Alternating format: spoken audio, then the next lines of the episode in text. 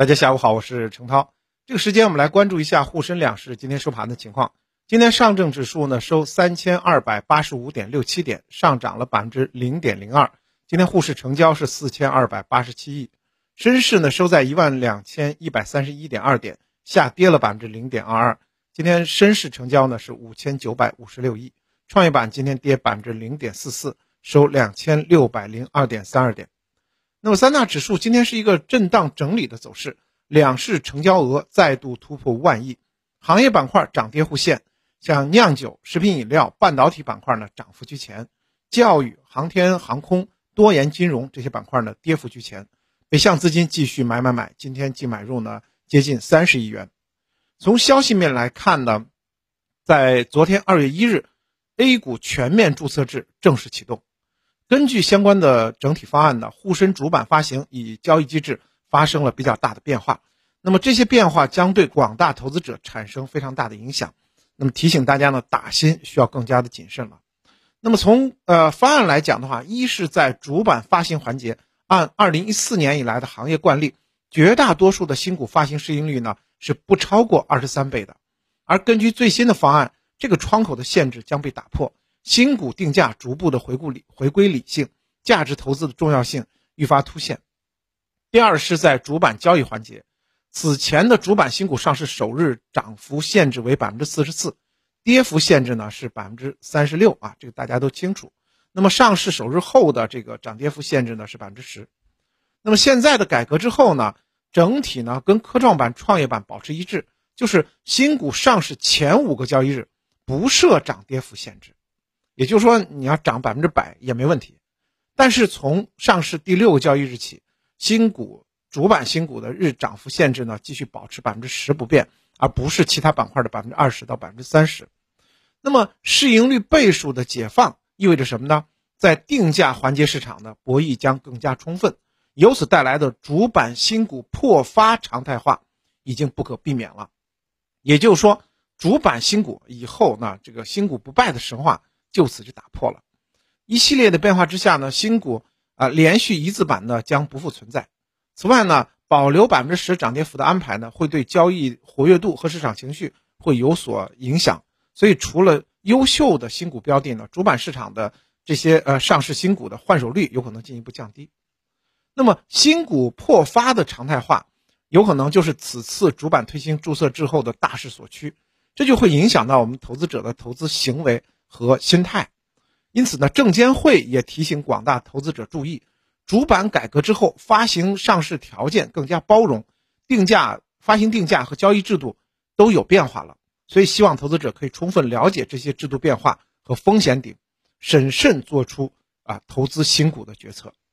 一定要看质地，要看它的行业定价。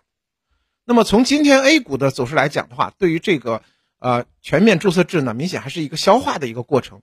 那么从板块走势来讲的话，酒类股呢今天是强势拉升。从白酒股的走势来讲的话，二线的这个白酒股走的较好，像金种子酒呢涨幅八百分之八多，舍得酒业涨幅接近百分之七，金世缘酒鬼酒涨幅超过百分之五。啤酒方面呢，燕京啤酒涨了百分之八，啊汇泉啤酒、呃兰州黄河、重庆啤酒、珠江啤酒涨幅都超过了百分之四。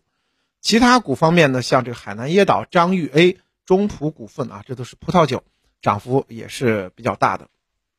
对于白酒这个细分赛道呢，华安证券就表示说，春节期间呢，其实各项消费数据表现都很亮眼，像这个旅游酒店呀、餐饮出行啊，还有商圈票房啊等等，都是持续的这个不减的啊。那么电影票房也是表现非常好。那么疫情影响明显退坡之下呢，白酒行业整体反馈超节前的预期，在放开首年返乡客群增加。以及这个呃低线数的这个城市红白喜事呢集中啊这个安排的这个情况下呢，白酒消费呢需求整体是回暖的。总量来看呢，白酒行业较去年年底有明显的这个上升。那么预计同比二零二二年春节持平或者是略高。从品牌的价值来讲的话，大众品牌或我们说的二线的地域品牌，应该说呢整体上的表现更好一点。春节旺季呢，也给这个市场带来了这个暖春的信号，所以白酒的库存、批发价整体转好，呃，经销商的信心也在不断的增强。未来呢，白酒向上的空间还是比较充足的，向下的安全垫也有保障，所以呢，后期呢仍然看好白酒的确定性。那么从啊选择上市公司白酒的这个标的来讲的话，首先当然就是业绩确定性更强的，像这个五粮液、茅台、汾酒啊、古井贡这些老牌这个跨区域的这个大牌子。另外呢，随着这个商业走访、宴请活动的恢复，预计次高端会迎来这个弹性改善。啤酒方面呢，我们知道啤酒它的这个区域性分化比较严重啊，基本上一个地区喝一个地区的啤酒。那么后续呢，啤酒结构升级有望啊。我们说之前呢都喝这种啊比较简装的，后期呢有更加什么原浆等等这些品种的呃上升。那么后期呢，像这个。啊，弹性比较大的品种，像重庆啤酒，高端化走势明显的华润啤酒，还有这个业绩稳健增长的青岛啤酒，是大家应该呃这个重点来关注的啤酒的热点板块个股。那么另外呢，今天 A 股当中的创新药概念也是强势拉升的，像海创药业大涨差不多百分之十八，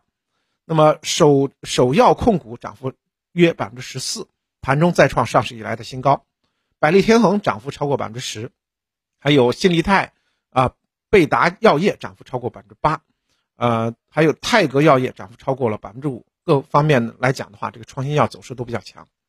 那么德邦证券就表示说，对于创新药呢，我们正在经历第一轮的这个创新药周期。二零一五年以来的这个几年来呢，这个医药行业的顶层设计呢，经历了比较大的一个变革。创新药领域随着人才、资本、顶层政策的利好。在二零一八年迎来了三年的牛市，但是从二零二一年来看，大家也会注意到这个医药呃基金出现了连续的调整。这种调整背后呢，就是医保呢它限制了这个创新药的价格，叠加呢呃很多创新药领域呢是一片红海，而且出海失败，那么创新药经历了深度的调整，其中呢呃 A 股之外呢港股创新药跌幅更大一些。那么，从二零二二年去年六月到现在呢，得益于医保谈判的一个规则新的发布以后呢，啊，应该说呢，创新药呢被政策扶植呢推到了顶呃顶点，因此创新药行情出现了触底回升。那么，二零二二年呃年中到现在呢，应该说创新药经历了两轮的这个上涨的行情。应该说呢，过去压制我们国家这个创新药药价的行业因素，在今年会逐步得到改善。所以呢，继续建议大家关注创新药这个板块。当前的板块的整理啊，应该说估值呢是偏低估的。那么大家可以继续寻找当中的一些这个优质的个股，像这个百济神州啊、康方生物啊、康诺亚，还有恒瑞医药，这都是很老牌的这种医药企业了。还有先生药业啊、信达生物等等啊，都可以关注。那么从整体操作来讲的话，全面注册制落地。A 股的 IPO 规模有望进一步的放量，当然直接利好的就是券商了。那么今年呢，A 股迎来了春季行情，外资是主要的驱动力，注册制改革有望提振呃内资的这个情绪，带动市场情绪进一步的修复，有可能继续推动 A 股的春季行情行情呢继续向深里去演演绎。那么近期市场的持续高位震荡调整，市场短期分分歧呢开始加大了，所以呢我们会感觉到。在这个临近三千三百点这样的一个平台呢，主力调仓以及短线资金回落的回吐的这个状态呢，还是比较强烈的，也引发了市场盘中的波动。那么在这种情绪下呢，市场的整体交易是比较谨慎的啊。虽然看成交量呢继续放大，但是呢板块活跃度其实有所降低。那么行业轮动的状态呢在退潮。